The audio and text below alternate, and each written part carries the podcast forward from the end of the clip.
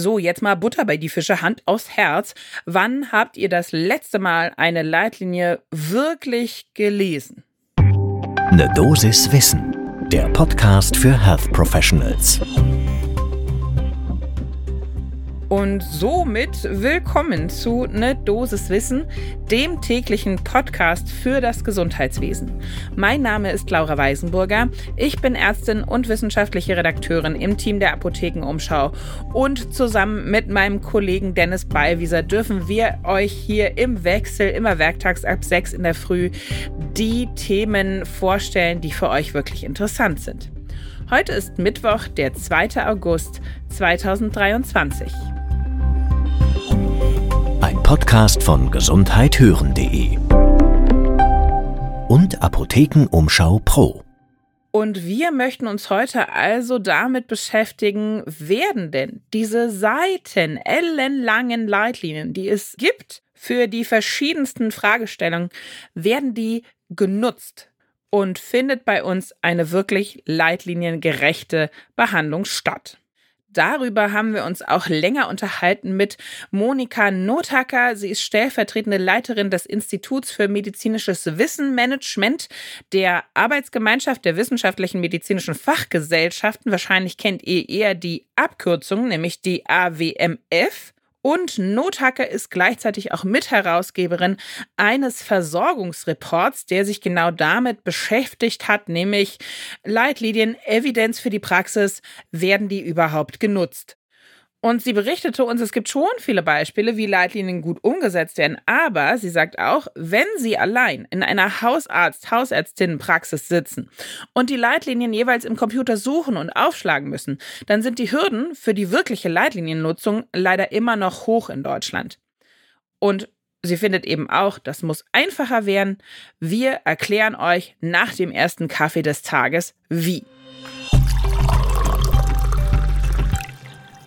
Erstmal starten wir mit so ein paar kleinen Eckdaten rund um die Leitlinien beziehungsweise das AWMF-Leitlinienregister, was ja wahrscheinlich doch viele von euch kennen. Zumindest war das immer mein Go-To, äh, wenn ich dann schnell mal die neue Leitlinie für die Appendizitis und die Appendektomie nachschlagen wollte. Dieses AWMF-Leitlinienregister gibt es schon seit 1995. Da wurde das eingerichtet und aktuell befinden sich da etwa 850 Leitlinien Richtlinien von mehr als 100 federführenden Fachgesellschaften drauf. Das heißt also, wir haben ein riesiges Angebot, eine große Vielfalt an verschiedensten Themen. Natürlich ist die Erstellung dieser Leitlinien auch immer abhängig vom Konsenswillen und der Konsensfähigkeit aller Beteiligten. Das ist ja manchmal auch gar nicht so einfach. Aber natürlich haben sie alle als ein Ziel die Versorgungsqualität für unsere versorgten Patientinnen und Patienten verbessern. Und es gibt einen Bericht, einen Report, wie gesagt, vom Wissenschaftlichen Institut der AOK, vom VIDO, der eben da jetzt mal den Bestand aufgenommen hat. Ist das denn wirklich der Fall? Versorgen wir leitliniengerecht? Tja, und da sind wir auch gleich mittendrin in der Auswertung von den AOK-Routinedaten. Die lagen dem Ganzen zugrunde und die zeigen eigentlich, es kommt durchaus zu Über- unter, aber auch Fehlversorgungen, wenn man das mit den Leitlinien vergleicht. Wir haben mal ein paar Beispiele für euch rausgepickt.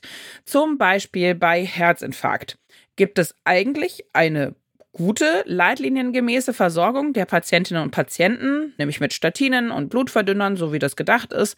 Aber wenn man sich dann mal genauer anschaut, wie werden die Geschlechter behandelt, da gibt es deutliche Unterschiede.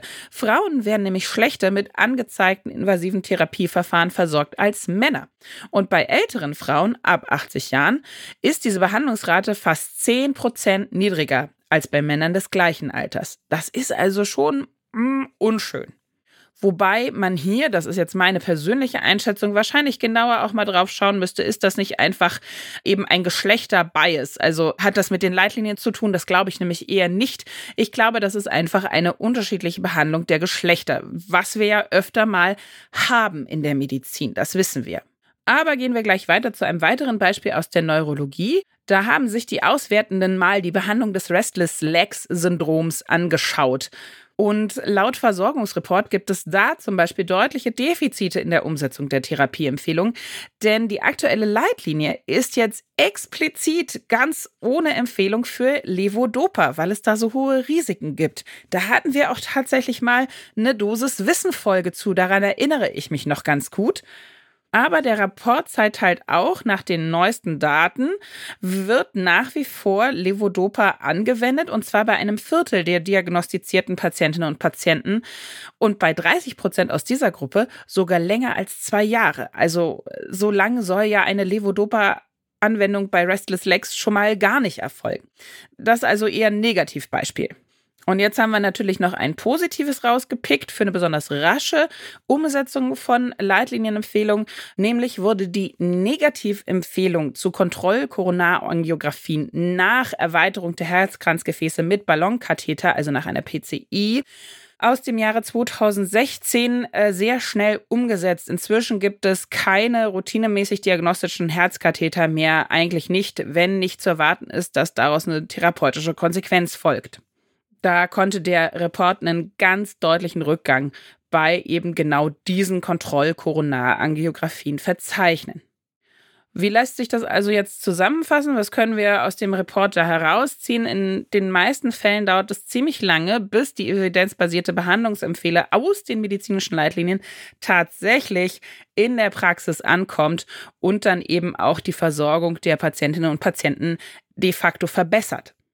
Und unsere Expertin Monika Nothacker weiß auch, dass es eben sehr unterschiedlich sein kann, wie diese Leitlinien zur Anwendung kommen. Sie sagt, in der Onkologie zum Beispiel, wenn Sie ein zertifiziertes Zentrum haben, dann ist da einfach eine Anordnung an die Zentren, dass hochwertige aktuelle Leitlinien genutzt werden. Da werden aus den Leitlinien Qualifikationsindikatoren abgeleitet. Die müssen wirklich nachweisen, dass die Leitlinien genutzt werden. Und in der Intensivmedizin, da gibt es so eine Art Peer-Review-Verfahren, die besuchen sich gegenseitig, da gibt es Qualitätskennzahlen, die aus den Leitlinien abgeleitet werden und die dann anhand von Akteneinsicht überprüft werden. Das heißt, unser Experte betont, wie die Leitlinien angenommen und umgesetzt werden.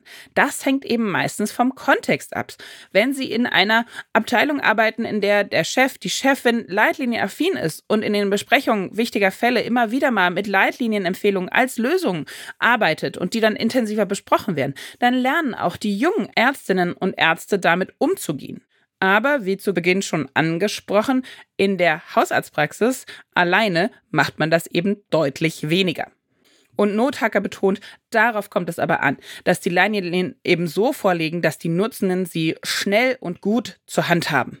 Da gibt es auch schon so ein bisschen einen Ansatz. Zum Beispiel sind viele Hausärztinnen und Hausärzte im Qualitätszirkeln und nutzen dort vor allem die hausärztlichen Leitlinien der DGAM und die sind eben anders aufgebaut. Die sind symptomorientiert. Da kann man also viel schneller zu einem bestimmten Problem die richtige Leitlinie finden. Und da berichtet Notake auch, da verfolgen wir seit Jahren ein Ziel, nämlich wenn eine Ärztin, ein Arzt eine Diagnose eingibt oder ein Medikament verordnet, sollten im digitalen System der Ärztinnen automatisch leitliniengerechte Vorschläge erscheinen, und zwar auf Empfehlungsebene.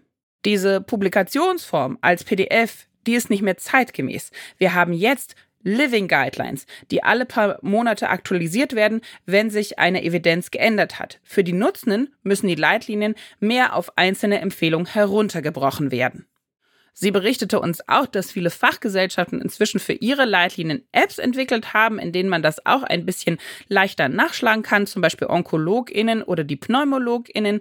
Aber es ist natürlich echt die Frage, sitzt jemand dann wirklich während der PatientInnenversorgung im Viertelstundentag in der Praxis und macht nebenbei noch die App im Handy auf?